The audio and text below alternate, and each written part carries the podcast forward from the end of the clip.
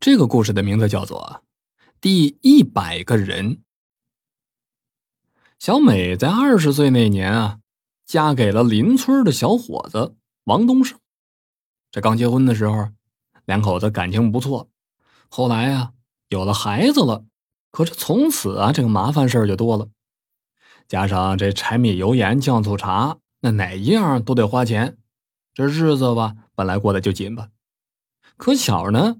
这个王东升所在的工厂啊，效益不好，已经连续好几个月都没发工资了。说这天晚上，小美抱着孩子，又坐在床头抱怨着王东升不会挣钱，没本事。这被媳妇数了一次两次还行，可是总这么着，这王东升就有些烦了。加上心情又不咋好，喝了点小酒，哎，东升呢，把这桌子一拍，就指着媳妇就说了。你别他妈吵吵了，愿意就过就过，不愿意过滚蛋。就这么一句话，小美把孩子往床上一撂，直接就哭着从屋里边跑了出来。这要是搁以前呢，这东升早就追出来了。可是这回啊，小美在院子里边停了一会儿，发现这王东升竟然没追出来。小美在院子里边又站了一会儿，这王东升还是没出来，她一生气。就跑到村东呢池塘那边的那个林子里去了，找了一棵大树，坐树底下就哭上了。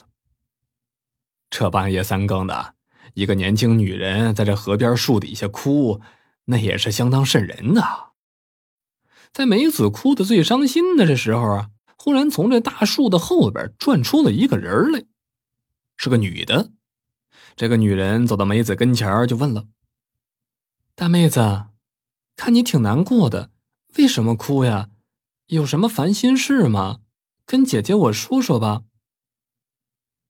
这个人说着，递给了他一个手绢小美一看，这人家关心自己，就给自己拿手绢啊，她也想把自己的烦心事找个人聊聊，倾诉倾诉。于是就跟这女人说了：“大姐，你说人活在世上多不容易啊，既为钱的事苦恼。”还为感情的事苦恼，你说这人要是结了婚之后，是不是都进了坟墓啊？都会被束缚住啊？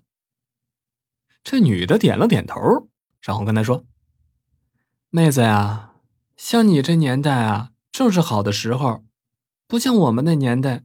你看看我。”女人说着，撩起了袖子裤腿儿。小美一看，这女的浑身上下是青一块紫一块的。那女人接着说。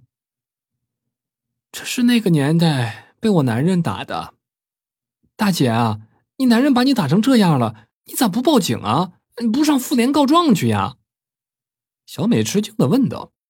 那女人说：“万一我告了，把我的男人送进大牢，我可咋活呀？”那小美又问：“那他这么打你，你你还这么在乎他呀？”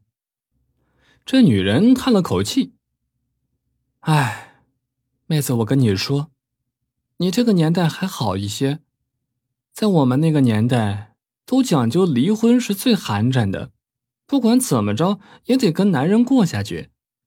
再说孩子也大了，你说真离了多丢人呀！虽然打我，但是他该疼我的时候也疼我。妹子呀，你听大姐一句劝，啊，该回家回家。别这么想不开了。小美听了这女人说完之后啊，一直也想：是啊，东升对自己吧还真不错，工作也努力。这工厂效益不好呢，那是大形势，也不是他能左右得了的。想到这儿，就跟这女人告辞，准备离开。就在小美准备离开的时候，那个女人说：“妹子，我给你点东西，等你看完之后。”你就会醒悟我说的话了。看看就看看呗。小美觉得这大姐也是个好人啊，就见那个女的从身后拿出了一根绳子出来，绳子一头有个圈儿。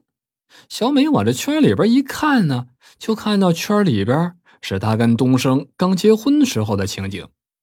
那时候的她过得特别幸福啊，东升不让她洗衣服，不让她做饭，就领着她逛街。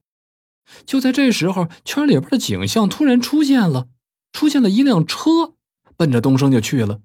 小美本能的反应就是去推东升，可是她脚步往前一跨呀，脖子就进了圈里边了。这女人哈哈笑了起来。一百年了，这一百年我都没找到替身，无法投胎去。今天你终于来了，做了我的替身后，我就可以投胎去了。这会儿小美才明白过来，原来这大姐根本就不是活人呢，怪不得老说什么我们我们那个年代的，她那个年代跟自己根本就不是一个年代。这时候，小美想起了东升还有孩子，用尽最后一丝力气说：“东升，我对不起你。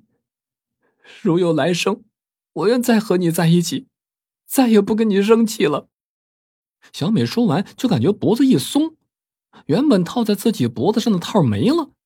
小美急促的呼吸着，咳嗽了两声：“大姐，大姐，你……”这女的长叹了一声。你呀，你走吧。我本想这次狠狠心要了你的命的，让你当了我的替身。看你对爱人感情如此之深，不忍心索你性命。你已经是我放走的第一百个人了。年轻人，珍惜你现在的感情，珍惜你的家庭，好好的活着吧。别像我一样，已经死了，再想回味人间的爱情，可就晚了。那女的说完，人就没了。小梅起身，赶紧的往家跑。跑到家之后，抱着东升就放声大哭。从此之后，二人生活真的就变好了，也不打架了，也不闹事了。过了七七四十九天，这天晚上，小美做了个梦，梦里边梦见那个吊死鬼大姐了，跟她说：“妹子，多亏了你。”你是我放走的第一百个人。老天爷看我不忍心伤害别人，换我自己去投胎的机会。如今的我已经不用再去投胎了，我被封为了床神婆婆，我已经在地府当了官明天就去上任。今晚特来向你辞行，咱俩的缘分也就到了。你呀，跟你对象好好过日子吧。妹子听完，这心里边也是替这大姐高兴。不过说这个床神婆婆是个什么职务呢？小梅也不知道。好了，这就是第一百个人的故事。